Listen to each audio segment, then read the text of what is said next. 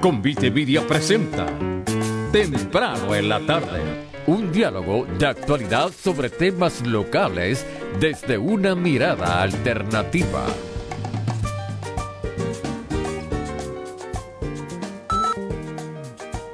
Saludos amigos y amigas, bienvenidos todos y todas a este nuevo episodio de Temprano en la tarde. Les saludan como de costumbre Gary Gutiérrez y este que les habla José Raúl Cepeda. Eh, hoy transmitiendo en remoto, solo para, para su información, ¿verdad? De, eh, hoy vamos a estar conversando con un amigo a quien eh, tenemos gran aprecio y por el legado que esa gente está construyendo, ¿verdad? Porque ya él es segunda generación que construye este legado de, de servicio comunitario. y es con Arturo Mazol, el doctor Arturo Mazol de Casa Pueblo, eh, con quien vamos a estar hablando sobre energía y comunidad y democracia y muchas cosas más. Eso es lo próximo cuando regresemos de la pausa en temprano en la tarde. Ahora es que es. Compra o cambia tu carro. La gran venta de época tan esperada y solicitada. Nino Nazario y Automol. Con el mejor y más variado inventario de todas las marcas y modelos. Esta venta es una sola vez por una semana y mientras duren los autos. No hagas nada sin vivir esta oportunidad y experiencia. Ven y mira la variedad de ofertas. Automol, sector Los Caobos Ponce, 841 6655 ¿Qué más, Nino? ¿Qué más? Alarmas de Ponce, fundada en 1974, brindando el servicio más completo de seguridad en todo Puerto Rico. Instalamos y damos mantenimiento a sistemas de alarmas, juegos, circuito cerrado de televisión Intercom, controles de acceso y emergencias médicas. Pregunte sobre nuestro sistema inteligente para su hogar o negocio. Llámenos al 843-2225. 843-2225. Alarmas de Ponce, dando servicio en todo Puerto Rico. Escuchan temprano en la tarde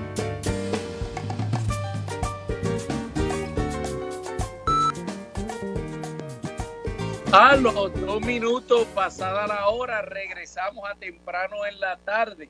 Saludos, Gary. Saludos, Cepeda, aquí viviendo la colonia y sobreviviendo al imperio, que cada día cada día se parece más a la Roma de los Claudios, pero bueno. Este, allá en el estado fascista de Florida, Disanti ha tenido que reculiar con lo de los libros. Parece que, la, parece que la cosa se le está poniendo difícil, ¿verdad? Porque este, este, este pichón de fascista que pasó una ley socolor de proteger a los niños de la pornografía y obviamente para él pornografía es cualquier cosa que, esté, que esté escrito por un miembro de la comunidad LGBTQ o, o, o por un latino o por un afrodescendiente, ¿verdad? Y, ¿Y qué pasó? Que cayó en la redada el libro de, de Roberto Clemente en una redada en la que hay millón y medio de libros en revisión. O sea, no estamos hablando de poca cosa.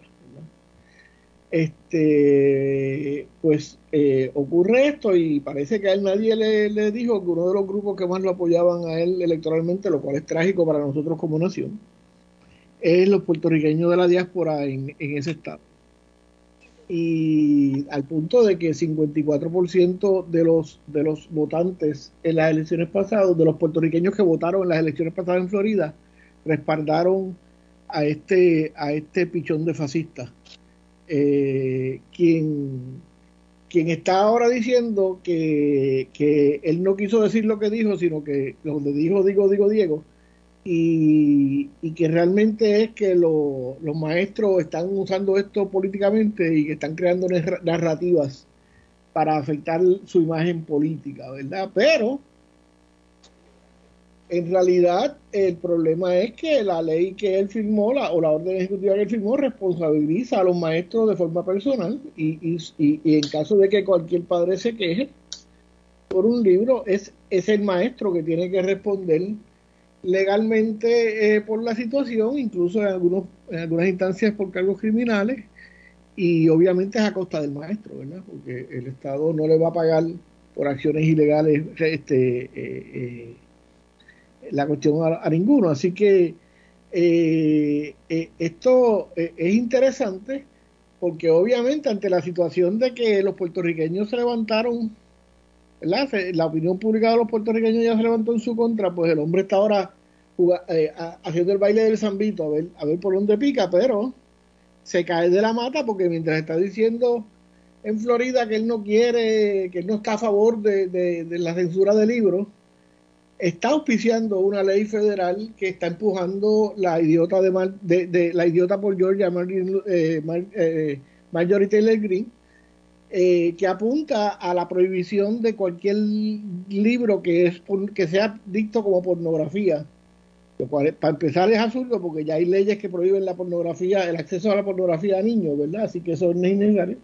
Pero obviamente la definición para ellos de pornografía es cualquier cosa que incluya la comunidad LGBTQ+, eh, la, la, teoría racial crítica, que ninguno puede definir, ¿verdad? Pero eh, la repiten como un mantra, y cosas como esas.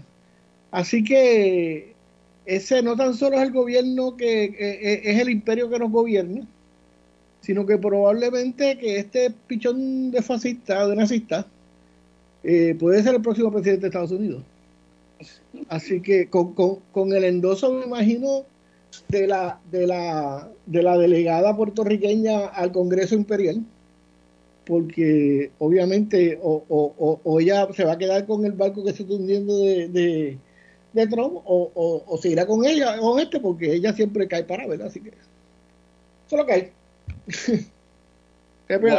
Bueno, nada, eh, eh, interesante la situación, eh, pero pero eso siguen para mí siendo dentro de dentro de esa tormenta señales positivas, ¿verdad? El hecho de que se vean forzados a a, echar para atrás eh, eh, y, se vean forzados a, a, cantinflear y a, a recular en ese tipo de decisiones, pues me parece señales positivas, porque quiere decir que hay sectores que no se dejan meter los mochos, como diría uno de mis ex profesores de Derecho, y que, y que se las están cantando para atrás a tiempo.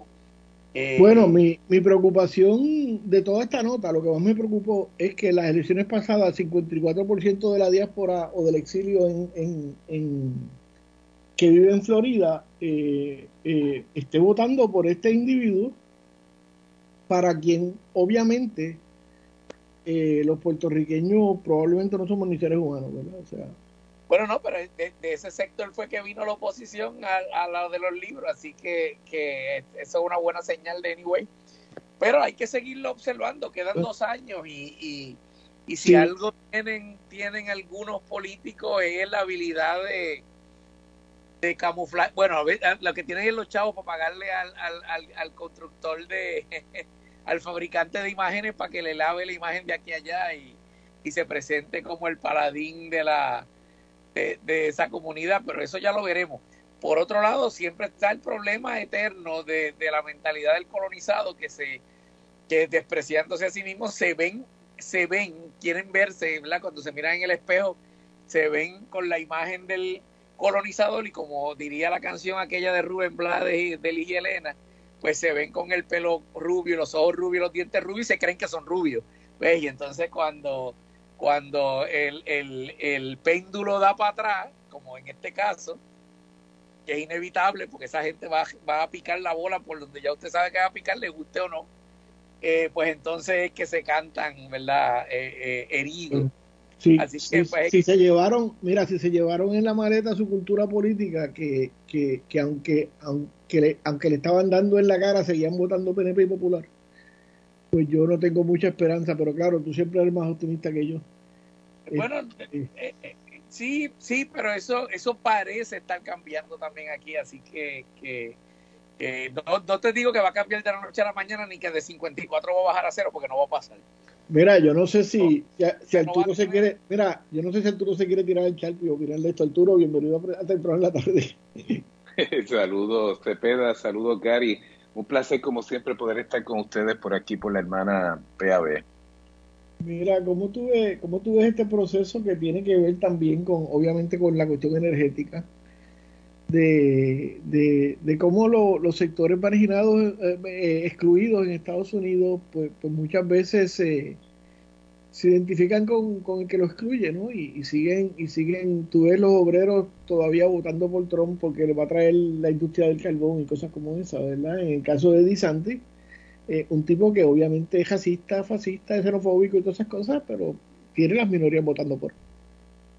Bueno, lo que pasa es que en estas construcciones hay un modelo de, de la dependencia, igual que la dependencia de colonial donde es el miedo, un chantaje, un oportunismo, son unas necesidades que depende el ciudadano de, estas estructuras políticas y no ven la manera de, romper esas adicciones. Es como una adicción simultáneamente. Y, y, bueno, este, en el caso de Puerto Rico, pues nosotros las formas en que las vemos es romper los modelos de la dependencia, porque romper los modelos de la dependencia significa construir libertades personales y esas libertades incluyen pensar, cuestionar y irse por rutas alternas. Y eso no es lo que vemos ni en la política norteamericana y, ese modelo de la política norteamericana es en parte el que también impone las reglas de juego aquí en Puerto Rico. Cuando cuando eh, eh, vemos eh, y hablamos de, la política energética, ¿verdad? Y en eso me parece interesante como lo, presentas en tu más reciente publicación. me lleva a pensar y me lleva a, abrir los ojos y, y, por ejemplo, algo que yo he mencionado aquí en el programa, que me parece contradictoria, eh, por un lado, las expresiones de la Secretaría de Energía insistiendo en que no se usen eh, terrenos agrícolas y la insistencia en, los techos y que hay unos millones de pesos para desarrollar eh, energía, ¿verdad? Proyectos de energía renovable a nivel doméstico, pero el gobierno sigue privatizando el monopolio, manteniendo o creando nuevos monopolios de, dependientes de combustible fósil y condenando al, país a pagar las decisiones, por más tontas que sean, de ellos. Eh, entonces, pues, ¿qué pasó con la democracia? Obviamente eh, eh, no hay. es que yo creo que no podemos confiar ni aquí ni allá. Acá obviamente la agenda es otra y sí, acá uno puede decir que los fondos federales son los que usualmente dictan, bueno, usualmente no, son los que dictan las agendas locales acá en la isla, dependiendo de los recursos, así se mueve el gobierno. Pero en el caso de, de, este, de estos recursos que supuestamente se colocan acá para abordar el tema de la energía, fíjate que la secretaria sí habló con nosotros, fue, estuvo en Salinas con Tata Santiago y estuvo en, en Vieques y en Culebra y va a los lugares que son los sectores donde hay voluntad, cambio, inteligencia y se impulsan cambios. Y, eso pues pudiera parecer como, como una coincidencia y color de rosas que coincidimos en todo, o puede ser también eh, una relación donde puede adormecer a la gente dando ahora la impresión de que se están volteando las cosas y que ahora es que el gobierno de arriba hacia abajo va a impulsar el cambio y crear una ilusión de que vamos a movernos hacia fuentes renovables y, yo no estoy convencido de que eso va a ocurrir de esa manera espontánea. Así que hay que tomarlo con pinzas hay que estar vigilantes en las áreas que coincidimos, pues para adelante, pero, pero si ella lo que valora es la gestión comunitaria, lo que hay que fortalecer es el modelo de cambio que es la gestión comunitaria, no el gobierno. Entonces ahí es donde, donde nosotros estamos en una coyuntura de, mirar esto con, con mucho, mucho cuidado también de que no se confunda nuestra gente, que no se paralicen, se inmovilicen y se crean estas falsas intenciones o pensamientos de que no voy a hacer nada porque los americanos vienen a salvarnos. Y eso, otra vez, ni lo pensábamos antes ni lo pensamos ahora. Entonces, me imagino que las expresiones del administrador colonial en, una emisora de San Juan que decía que exhortaba a la ciudadanía a adquirir placas solares y baterías, tú entiendes que corresponde a eso, ¿verdad? Que, se está moviendo con la boleta, con la, con la veleta de, de los fondos federales. Bueno, esa es una, o sea, el, el, el, oportunismo político y la fanfarria del discurso se nota que hay una gran hipocresía de alguien que, que estaba impulsando el otro día gasificación, que lo que ha hecho, si piensas en lo que hace el gobernante acá, el gobernante acaba de salirse de la ecuación energética. Ellos privatizaron la transmisión y distribución, ahora privatizaron lo que quedaba en manos públicas, que era la generación bueno, pues qué pito toca el gobernador si se acaban de lavar las manos y decir que el sector privado resuelva. Y lo que tú escuchaste del gobernador en esa emisora de radio, diciéndole a la gente, resuelvan ustedes, pongan paneles solares, pongan baterías, este, allá ustedes. Sí, que, es el discurso, que es el discurso del individualismo, ¿verdad, Arturo? Pero vámonos a la pausa y cuando regresemos, Arturo, eh, un poco, un poco eh, ese, cómo, cómo se reproduce esa cuestión del individualismo versus la nueva ofensiva en la insurrección energética. Me dicen que están tomando, por, eh, tomando control de un área, de una nueva área y liberando una nueva área ya en, en la Junta. De eso, cuando regresemos a temprano en la tarde. Son las 4 y 16, las 16 después de la hora. No importa en qué parte del mundo te encuentras, Librería El Candil está a tu alcance. Entra a libreriaelcandil.com y conoce nuestra variedad de libros. Pero si estás cerca, visítanos en Ponce, calle Unión Esquina Sol y comprueba que somos más que una librería. Abrimos lunes a sábado de 10 a 5, domingos 12 a 4. Síguenos en Facebook para las actividades de cada semana. Librería El Candil, un mundo de libros, café, música vinos y buena compañía.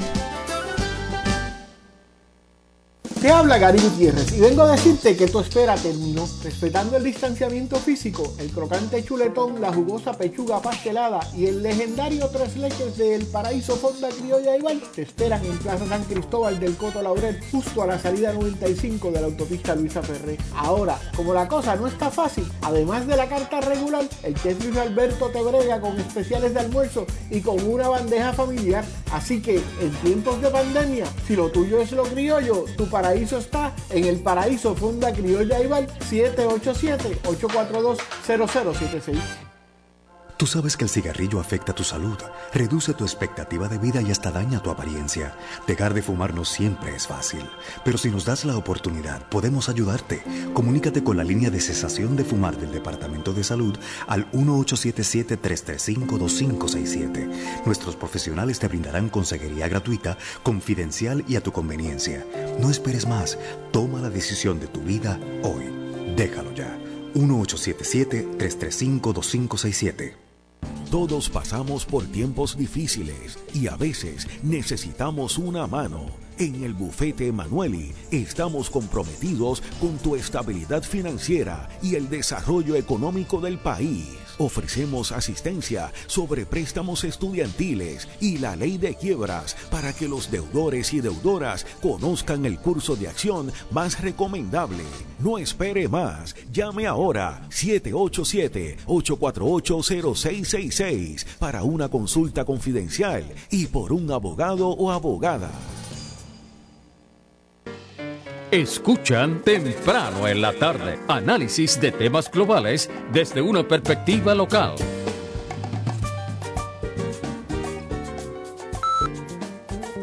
A los 17 minutos pasada la hora, regresamos a temprano en la tarde, hoy conversando con el doctor Arturo Mazol eh, de Casa Pueblo, eh, institución eh, de vanguardia en la insurrección energética eh, y autor de varios libros, entre ellos recientemente uno titulado eh, Democracia y Energía, del cual hemos hablado antes y que está genial. Yo creo que es lectura lectura y estudio obligatorio para cualquier grupo comunitario que, tenga esta el, el servicio energético como una preocupación.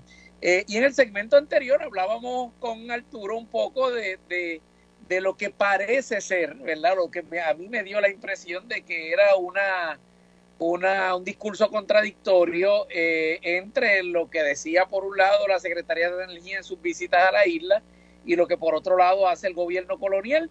Eh, y Arturo comentaba que, que, que el discurso del, del, americano, o en este caso de la americana, podría ser eso nada más, un discurso buscando que bajemos la guardia porque entendamos que el gobierno está tomando cartas en el asunto cuando, cuando pues obviamente no hay, no, no hay acciones donde ponen las palabras. Eh, y, me parece que la pregunta que Gary dejó sobre la mesa es, importante porque, eh, como hemos estado hablando en, en, días recientes, responden a ese modelo capitalista neoliberal de que la salvación es individual, de que pon, pon la, pon la, ¿cómo es? Tú, tú pon tu, tu, tu, tus placas y tus baterías y sálvate tú eh, y, déjanos hacer el tumbe nosotros por acá tranquilos. Eh, pero aún así, yo me pregunto, que, que, es la pregunta que echo de menos a veces de los hermanos de la prensa, eh, está bien si yo lo hago, ¿qué van a hacer con todos esos millones que se supone que ¿Cómo me, lo ¿Cómo me los van a adjudicar? Porque es gente, en realidad que no nos los van a adjudicar, están explorando qué amigo del alma o hijo talentoso van a poner a cargo del tumbe. Me equivoco, Arturo. Bueno, pero ¿cuántos de esos millones que han hablado para otros temas después del huracán María se han visto aquí traducidos en, en cambios? Ahora, ese mismo tema de energía, nos vienen hablando hace cinco años de los 13 mil millones de dólares para arreglar la red y uno no lo ve. Y es cierto que uno puede un poco atribuirle a la agenda colonial la privatización de la Autoridad de Energía Eléctrica, pero yo no creo que eso fuese un mandato o, una idea local. Yo para mí eso es un mandato congresional que eh, congresional que condicionó las ayudas federales a que privatizaran el sistema eléctrico y le entregaran esto a compañías norteamericanas. Entonces sí hay unas responsabilidades locales, pero también hay unas agendas que, no, que, que vienen de afuera y a veces hay armonía en algunas cosas, en algunos temas, pero, pero ahí se mezcla la corrupción con la burocracia, con todos los requisitos. Y si la secretaria habla que hay burocracia en, la, en el gobierno puertorriqueño, que se miren a sí mismos para que vean todas las, capas de burocracia que hay con esos fondos federales que hablan y hablan y nos gobiernan con ilusiones y uno no los ve porque no se traducen eh, necesariamente en, en, en impacto a la gente, se van en costos indirectos, en comprarle las piezas allá, en montarlas en un barco, en contratar mano de obra norteamericana, en la ganancia de allá. Y cuando uno ve los cuatro cables que quedan en los postes aquí, pues es una fracción muy mínima de, esa, de ese sueño que le vendieron al país con unas asignaciones que, que, que, que en número y en papel se ven, pero no se traducen. Entonces, esa no es la ruta. Yo creo que ya hay un entendido de que, de que tenemos que movernos al combustible más limpio y accesible que tenemos, que es el sol. Yo creo que eso es un consenso. Yo creo que no importa si estás de izquierda a derecha, hace sentido, es económico, todas estas cosas están, están entendidas. Donde hay un conflicto es cómo vamos a hacer esa transformación. El, el sálvese quien pueda, esa es la definición de resiliencia del gobierno en el caso de Casa Pueblo y de muchas organizaciones comunitarias, la fortaleza es abordar el problema dentro de un contexto colectivo. Y quizás uno de los mejores ejemplos es ese que mencionaba o adelantaba eh, Gary eh, Gutiérrez sobre esta nueva comunidad que es como el, el la próximo nivel, que es el Alto de Cuba en Adjuntas, que es una comunidad de cerca de 40 familias con un colmado, hay callejoncitos, es una zona histórica, es una zona marginada de alta pobreza. Y entonces, e, en este caso, nosotros hemos abordado de que no importa si estás arrendado, si eres el dueño, si quién es el que vive allí, es todos y todas, todos y todas que tengan el derecho a producir su energía, estén enfermos, estén saludables si son trabajadores, pues por supuesto que sí. Si son personas retiradas, adultos mayores, también. Todos y todas es el concepto que se ha venido haciendo allí. Y entonces el esfuerzo de instalación, eh, la, la, comunidad se ha organizado para crear un fondo colectivo de emergencia porque las, las cosas se dañan, las tecnologías tienen problemas siempre. Entonces cada uno va a poner este cinco pesitos mensual El colmado, que es el que va a tener el ahorro más sustancial, va a poner una cantidad sustancialmente más alta a ese pote común y si algo se daña, pues ya el peso no recae sobre el individuo o sobre una familia, sino que recae sobre un contexto colectivo que va a poder responder mejor. Entonces eso es parte de esa del cómo se hace, de cómo se impulsa esa transformación energética y los principios rectores de ese proceso. Arturo, eh, como tú lo planteas, suena lo más bonito, ¿verdad? Como que llegamos aquí, empezamos a montar. Yo asumo que eso fue un proceso. La, democracia cuesta tiempo y, tiene y se necesita paciencia, ¿verdad? Y, siendo este un proceso de liberación democrática, me imagino que, que, que, que, la realidad es que eso tomó tiempo, reuniones, eh, superación de miedo. ¿Puedes narrarnos un poco de eso? Claro. Mira, el, el concepto lo comenzamos a dialogar en abril. De, después del 42 aniversario de Casa Pueblo, pensamos cuál es el próxima etapa. Y, en ese proceso, pues surgió, mira, tenemos que, que demarcar el referente de, de cómo, esa, cómo deben lucir las comunidades de, de nuestros pueblos en adjuntas y otros lugares y debemos transformar, aspirar, no hacer una casa aquí, la otra allá. Hemos hecho 130 abordando temas de, del tema de salud y otros. Este era como decir, vamos a transformar un espacio completo y ahí empezamos a buscar cuál sería el lugar donde podríamos técnicamente lograr esto, la escala correcta.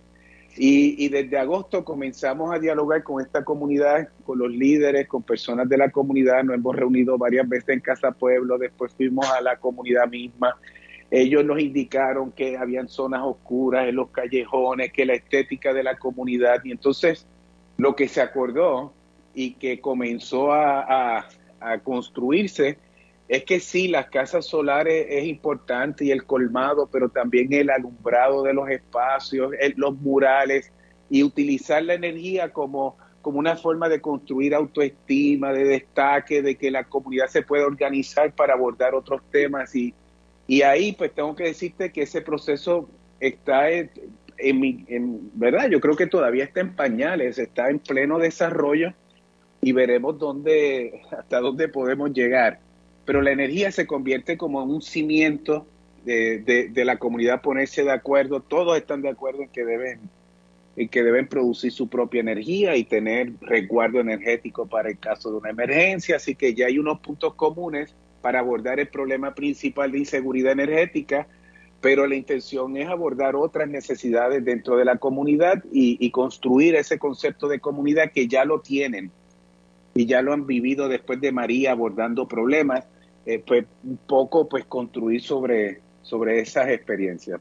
¿Cuál, me imagino que la experiencia eh, trickle down, para usar el, término de, de, de, los neoliberales, trickle, la percoló a otras cosas porque Tradicionalmente, en nuestra cultura política, cuando hay un problema en la comunidad, pues el, comisario del barrio o del partido que esté en el poder es el que se supone que lleve las cosas, ¿verdad? Y, y, y, el, y el tuvo haber sentado a esta gente eh, de todos los partidos y de todas las creencias religiosas en, una misma mesa, me imagino que tiene que haber abierto a, otro, a otro, a otra, ¿cómo es? Abierto a otra, a otro nivel de cultura política, no sé cómo expresarlo, pero no sé si entenderá la pregunta.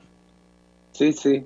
Mira, el, el, la ruta tradicional es, ah, no, yo voy al alcalde, voy al...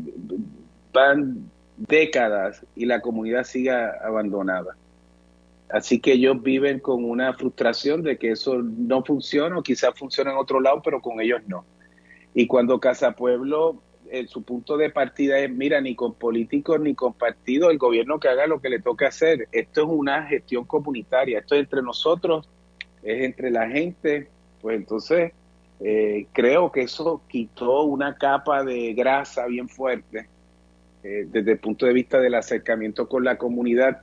Se le hace bien difícil a, algunas personas de Puerto Rico pensar, oiga, pero es que Casa Pueblo no va, no hace las cosas pensando en votos, ni buscando ganancia económica, ni un contrato, y entonces se cuestionan qué rayos es lo que busca Casa Pueblo, entonces como que no pueden entender y de hecho, por eso iniciamos la construcción el martes 14 de febrero, Día del Amor, Ahí es que empezamos con la construcción del colmado solar, que lo que nos mueve es otras cosas, es el deseo de abordar nuestros problemas y ver cómo podemos cambiar esta realidad que cada vez es más decadente por una de, mejor bienestar y ascendente de que uno pueda decir, no, yo me quedo, este es mi país, hay una alternativa de construir una comunidad, un pueblo alternativo a este desmadre que estamos sufriendo todos y que uno escucha en, la, en, la, en todos los medios de comunicación y nos siguen inundando con la decadencia. Construir es lo, lo difícil y ahí pues tengo que decirte que, que ha, habido, ha habido un entendimiento y eso genera respeto y, y otras cosas que, que facilitan que otros asuntos se aborden también. Vámonos a la pausa, Arturo, pero un poco cuando regresemos, eh, eh, me gustaría que nos presentaras la comunidad, eh, lo Alto de Cuba, creo que se llama, en términos de quiénes son, cuál es el perfil socioeconómico y, y de dónde se, se, cómo se subvenciona todo esto, porque la fácil es decir, pues vienen fondos federales y con eso lo vamos a hacer, pero entiendo que este no es el caso, así que vámonos a la pausa y cuando regresemos, Arturo Mazón nos presenta la comunidad Alto de Cuba y cómo es que esa gente está tomando control de su proceso energético allá en el pueblo de Ajusta. Son las 4 y 31, 31 minutos después de la hora. Aquí, WPAB 550 Ponce. Transmitiendo para todo el mundo por el 550 en la banda AM 93.1 FM y PAB550.com por la internet. Caribe Coop, la cooperativa del sur, presenta Un Minuto en las Noticias. Buenas tardes, se les habla Susan López y esto es Un Minuto en las Noticias. El estudio Quisqueya en un perfil socioeconómico de la población dominicana en Puerto Rico, el cual es realizado por el Instituto de Estudios Dominicanos de la Universidad de Nueva York, el cual está basado en datos de la Oficina del Censo de Estados Unidos, entre otras fuentes de microdatos de servicio público, dieron a conocer que la precariedad de la comunidad dominicana en Puerto Rico va en aumento. Según las estadísticas, 51.4% viven en hogares con niveles debajo de la pobreza, con el promedio de ingreso anual de 11.245 dólares, siendo las mujeres en la situación socioeconómica más difícil, pues el 62.3% son jefas de familia y viven bajo los niveles de pobreza. Por otra parte, el porciento de mujeres que han completado estudios universitarios subió de 24.1% en el 2000 a 37.6% para el periodo del 2016 al 2020. Rusia, China y Suráfrica comenzaron unas maniobras navales conjuntas ante la costa surafricana del Índico, en una demostración de los estrechos lazos que une a los tres países en plena invasión rusa de Ucrania ante las tensas relaciones de China con el occidente. La llegada de la fragata despertó una considerable polémica porque está armada con los avanzados misiles hipersónicos Zircon, un arma que según Moscú puede penetrar cualquier defensa antimisiles para lograr objetivos en el mar o en la tierra. Hasta aquí las informaciones. Mantengan la sintonía. Regresamos con temprano en la tarde. Un minuto en las noticias. Llegó a ustedes como cortesía de Caribe Coop, la cooperativa del sur, con sucursales en Guayanilla y Ponce. Teléfono 835-2480. Mamá siempre me decía, calma, tienes una vida por delante. Y así mismo es. Terminé universidad, conseguí un buen trabajo Compré casa, monté mi propio negocio, me enamoré y hoy tenemos dos hijos. Sin prisa, todo me ha ido llegando. Camino a casa un día, un carro se comió un par, pero yo tenía prisa. Ella murió, yo no. Guía sin prisa. Tienes una vida por delante. Respeta los límites de velocidad. Si no obedeces, pagas. Comisión para la Seguridad en el Tránsito. Ahora es que es. Compra o cambia tu carro. La gran venta de época tan esperada y solicitada. Nino Nazario y Automol. Con el mejor y más variado inventario de todas las marcas y modelos. Esta venta es una sola vez por una semana y mientras duren los autos. No hagas nada sin vivir esta oportunidad y experiencia. Ven y mira la variedad de ofertas. Automol, sector Los Caobos Ponce, 841 6655 ¿Qué más, Nino? ¿Qué más? Porque los sábados también son de radio interesante para gente interesante Comenzando a las 6 de la mañana, Palabra Libre, con los profesores Néctor Dupré y Eduardo Lalo. Van más allá del bipartidismo. A las 8 de la mañana, Alfonso Jiménez Luchetti nos presenta la ñapa hoy mismo edición fin de semana. A partir de las 10 de la mañana, Agenda Ambiental. Seguido a las 11 por Credicentro Co. Y a las 11 y 30, Puerto Rico es deporte. Con Ayrton Meléndez y Roberto Rodríguez Modesti. Culminando a la 1 de la tarde con Tertulia Hípica. PAB 550 Ponce. Porque los sábados también son de radio interesante para gente interesante. Escuchan temprano en la tarde un diálogo de actualidad sobre temas locales desde una mirada alternativa.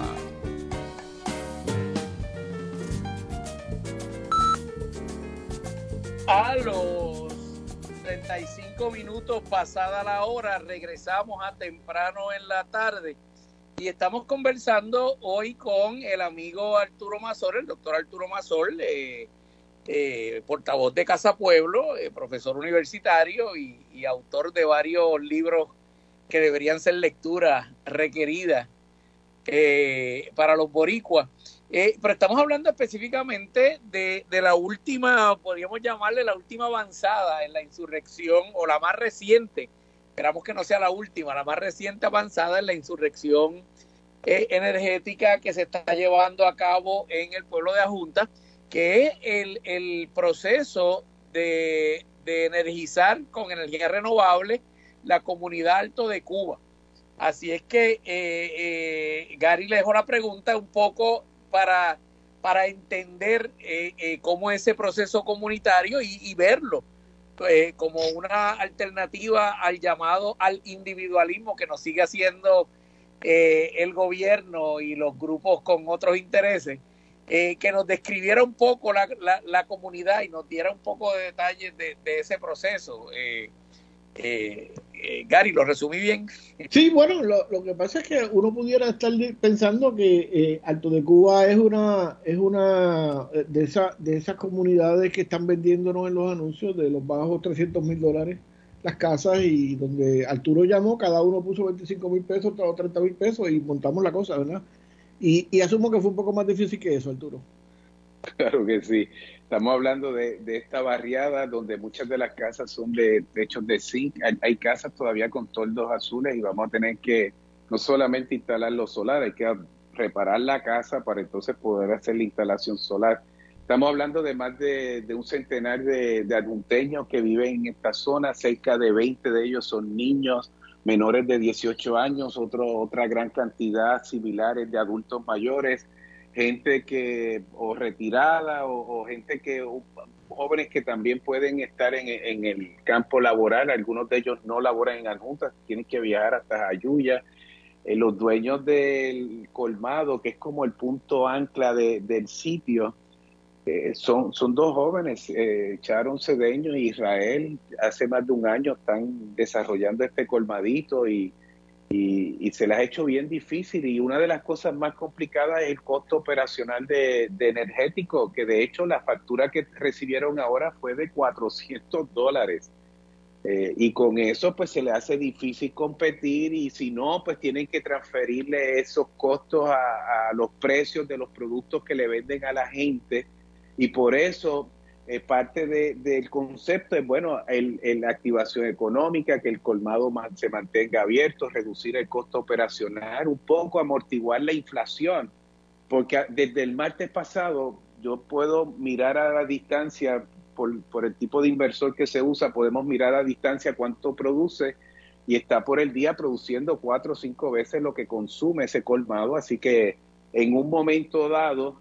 Eh, la, el costo energético de ese espacio va a ser el mínimo porque produce más de lo que consume igual que Casa Pueblo. Entonces eso pues es parte de esa ecuación.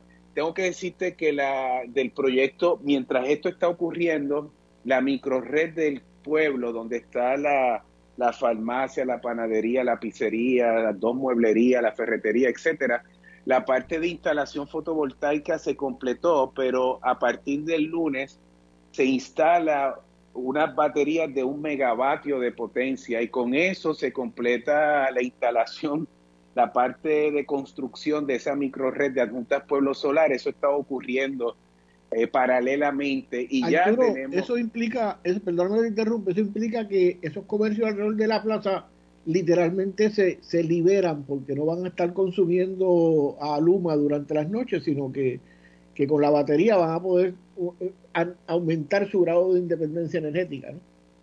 Van a poder operar como completamente como una isla.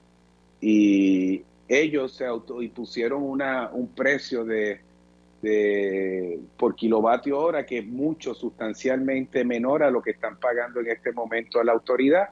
Y con ese dinero que se paguen ellos a ellos mismos, con eso está el fondo de emergencia, operación y mantenimiento y un fondo de reinversión social, o sea, generar riqueza propia dentro del pueblo para seguir apoyando proyectos solares a personas de bajos recursos económicos. Así que eso está ocurriendo mientras el Alto de Cuba está ocurriendo. Ya tenemos el diseño de un segundo hogar de adultos mayores que va a ser en, en abril. Tenemos un proyecto educativo de mi plántula solar. O sea, son muchos, muchos proyectos que estamos en periodos de cosecha porque se iniciaron y se han conceptualizado y se vienen trabajando hace mucho tiempo. Del proyecto de la microred sobraron paneles fotovoltaicos Así que el 100% de los paneles que estamos instalando no tuvimos que comprarlos porque del proyecto anterior que nos habían donado, pues ya tenemos para ese proyecto. La fundación Let's Share the Sun, con base en Nueva York, con ellos hicimos 10 casas eh, para personas con condiciones crónicas el año pasado, pues ellos se comprometieron a levantar los recursos para, para comprar las otras piezas que hacen falta y, apoyar la instalación que lo está haciendo una empresa adjunteña que ha capacitado a más de seis personas y que hay empleos locales.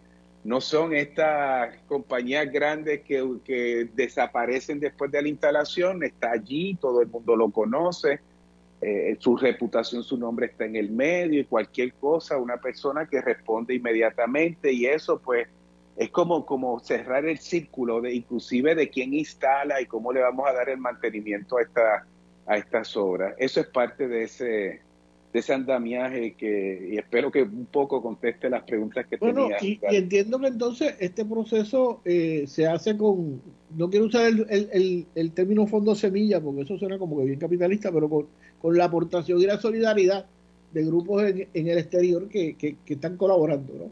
Sí, también. Y en el caso de gerenciar el proyecto, nosotros no generamos dinero, no tenemos costos indirectos, no tenemos, no aspiramos a una ganancia. Eh, los obreros que trabajan. no hay ejecutivo de millones de pesos. No, no. Entonces, si tú quitas eso de la ecuación, pues puedes hacer mucho más, tienes más flexibilidad. Así que eh, sí, parte de, hay, hay un efecto de, de amplificación de recursos en lugar de diluirse.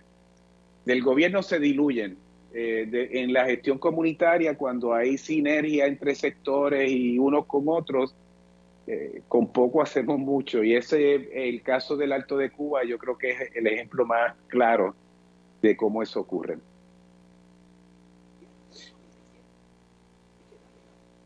Eh,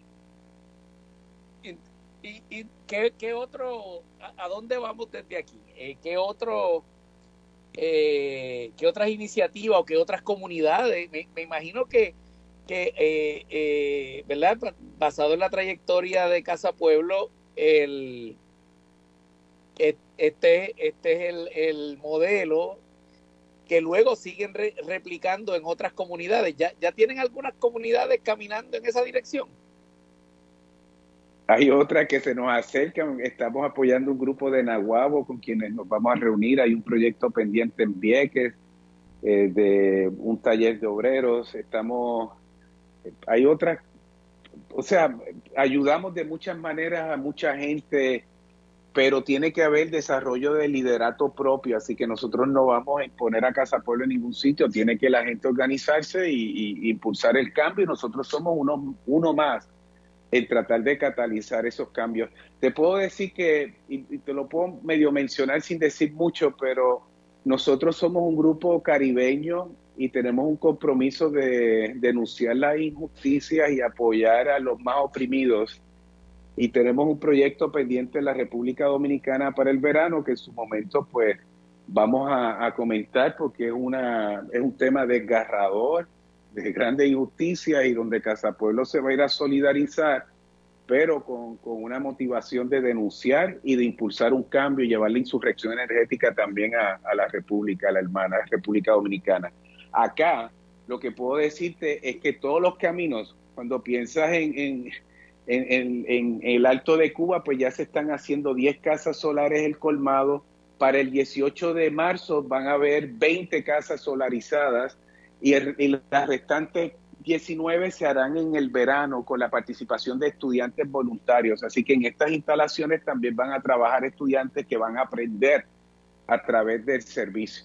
Pero el 18 de marzo, que es sábado, ese día vamos a inaugurar la microred de Adjuntas Pueblo Solar y en lugar de hacer una fiesta y, quedarnos en la, en, la celebración, lo queremos hacer de una manera combativa.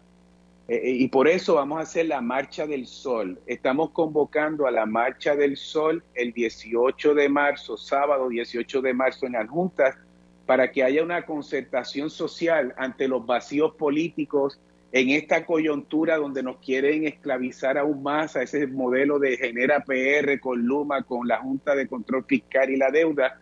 ¿Cómo nos liberamos? Necesitamos una voz social más fuerte.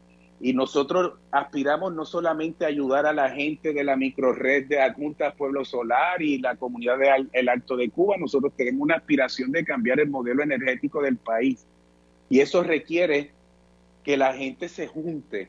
Y ese junte va a ser el 18 de marzo, desde las 10 de la mañana vamos a tener actividades culturales, una nueva exposición de un junte comunitario en la Galería de Arte, presentaciones en el cine, talleres de energía renovable, sobre el sol, eh, talleres de arte, de pintura, y entonces a las doce y media nos vamos a organizar para marchar por el pueblo inaugurar la microred, denunciar lo que haya que denunciar, como las intenciones nuevamente de un impuesto al sol, de querer castigar el proceso, de, de, impulsar el modelo energético que, deseamos para nuestro país. Y eso lo vamos a hacer con los cabezudos de agua sol y sereno, con, con, los zancos, los pleneros de la, de la taller comunidad Lagoico van a estar allá, Maracatú con su batucada, eh, y no había luz, y entonces haremos un recorrido rico en cultura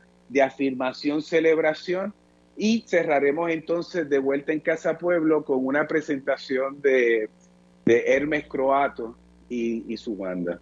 Arturo, eh, estoy buscando en el diccionario de, de, de, de la, la, lengua española, yo el término eh, real me sale, me sale difícil, pero bueno, este, y dice que insurrección es un levantamiento, sublevación o rebelión de un pueblo o de una nación. Y, y traigo esto a colación porque eh, el, la metáfora que ustedes usan de insurrección eh, no es solo contra eh, los intereses económicos del país, a nivel mundial se están dando, eh, las grandes industrias y las grandes corporaciones internacionales están buscando cómo, cómo ahora ellos sacarle beneficio al sol y para que nosotros le paguemos por, el sol, ¿verdad? Y, lo último, hasta, hasta de cubrir el Sahara con placas solares se está hablando. Vamos, vamos, a la, vamos a la pausa y cuando regresemos un poco eh, lo que implica esa, esa insurrección, he recibido varios, varios mensajes de texto felicitándote por el tema, ¿verdad? Pero que, digo, por, por, por, el, por el uso del término, esa insurrección energética, ¿qué es lo que implica en un mundo globalizado donde la, donde, eh, la tendencia es a que sean las grandes corporaciones quienes, quienes acaparen estos procesos y quienes simplemente nos tengan como consumidores de eso? Cuando regresemos a temprano en la tarde son las 4 y 49, 49 minutos después de la hora. No importa en qué parte del mundo te encuentras, Librería El Candil está a tu alcance. Entra a libreriaelcandil.com y conoce nuestra variedad de libros. Pero si estás cerca, visítanos en Ponce, calle Unión, esquina Sol, y comprueba que somos más que una librería. Abrimos lunes a sábado de 10 a 5, domingos 12 a 4. Síguenos en Facebook para las actividades de cada semana. Librería El Candil, un mundo de libros, café, música vinos y buena compañía. Te habla Gary Gutiérrez y vengo a decirte que tu espera terminó. Respetando el distanciamiento físico, el crocante chuletón, la jugosa pechuga pastelada y el legendario tres leches de El Paraíso Fonda Criolla Igual te esperan en Plaza San Cristóbal del Coto Laurel, justo a la salida 95 de la autopista Luisa Ferré. Ahora, como la cosa no está fácil, además de la carta regular, el chef Luis Alberto te brega con especiales de almuerzo y con una bandeja familiar. Así que en tiempos de pandemia, si lo tuyo es lo criollo, tu paraíso paraíso está en el paraíso Funda Criolla Ival 787-842-0076.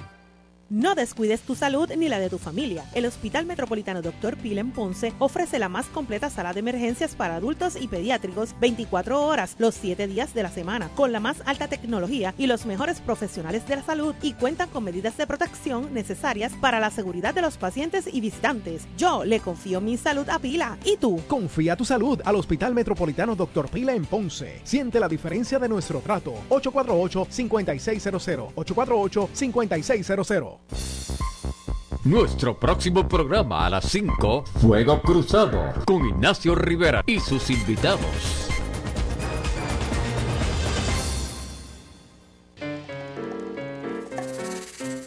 Escuchan temprano en la tarde.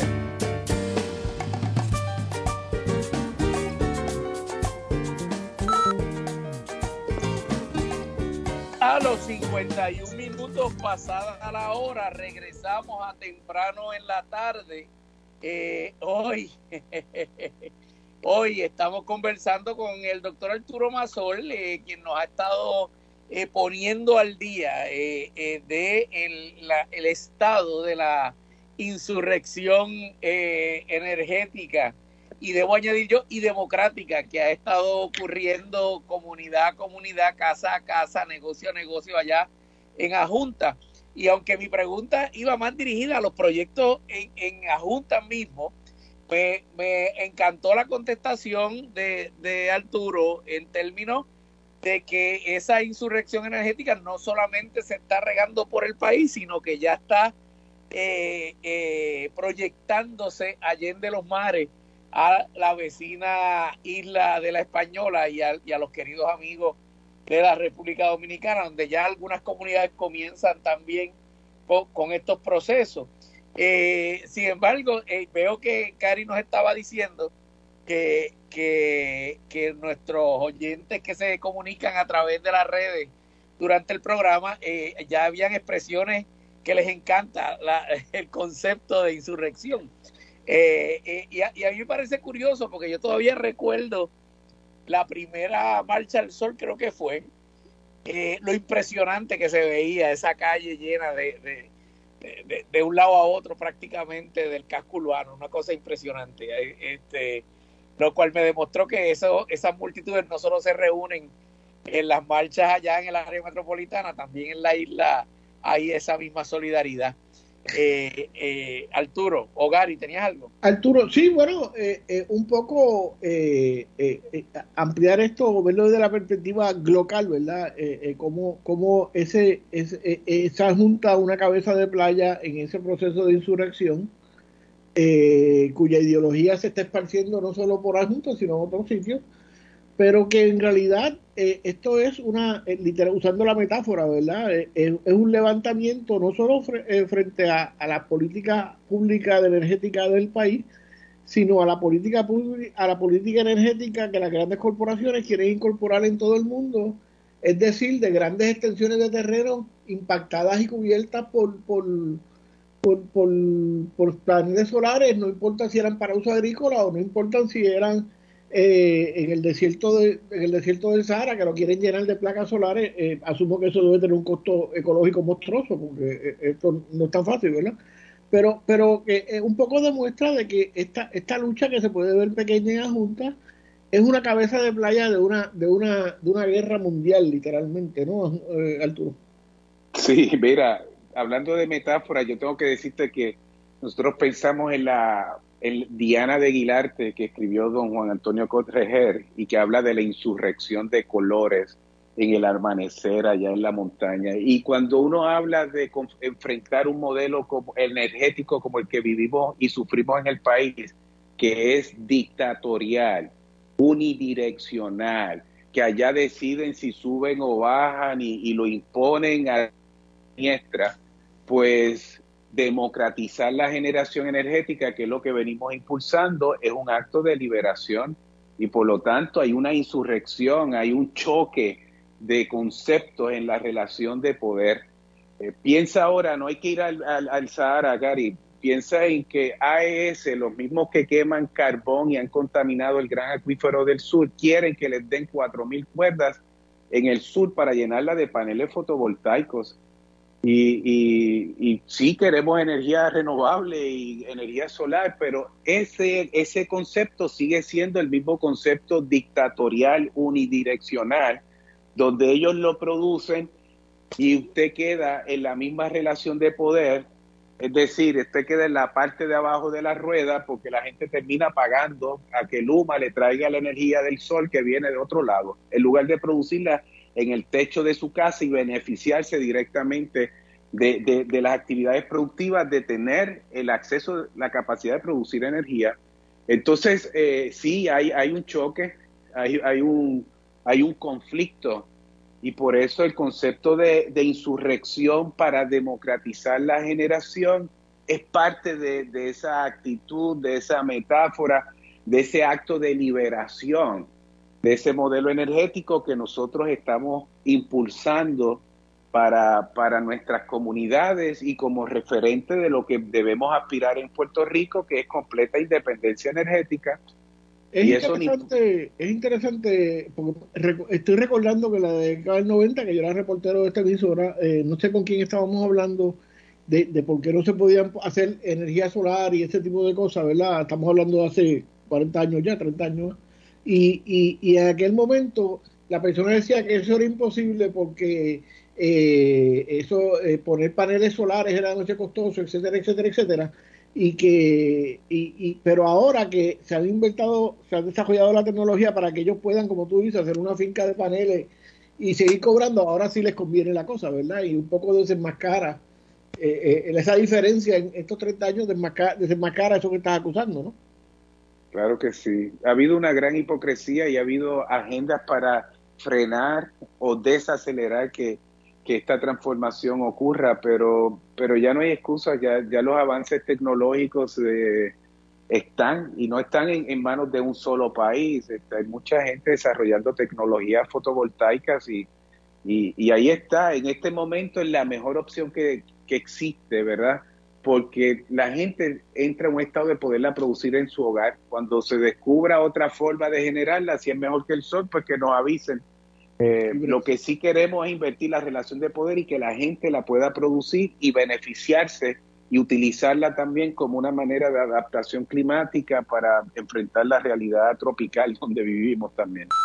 Nos queda un minuto, Arturo. Invita a lo del 18 porque me parece que aunque usted no pueda todavía poner placas solares, eh, una forma de apoyar este proceso es asistiendo a estas actividades.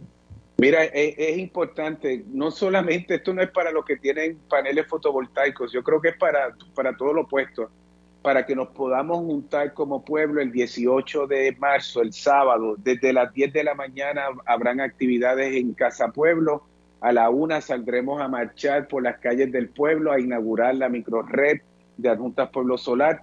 Eh, esto requiere que usted aprenda, que se eduque, que conozca porque ni los partidos ni el gobierno nos representan, nos representan y quienes están impulsando los cambios aquí son las comunidades y hay que darle, galvanizar esa, ese poder social que es el que viene impulsando los cambios. Necesitamos una manifestación contundente, que si hay cambios políticos el año próximo o no, la ruta de cambio ya está trazada por la comunidad y la vamos a, y la vamos a honrar. Así que el 18 de marzo, sábado, 18 en adjuntas. Les esperamos a todos y todas.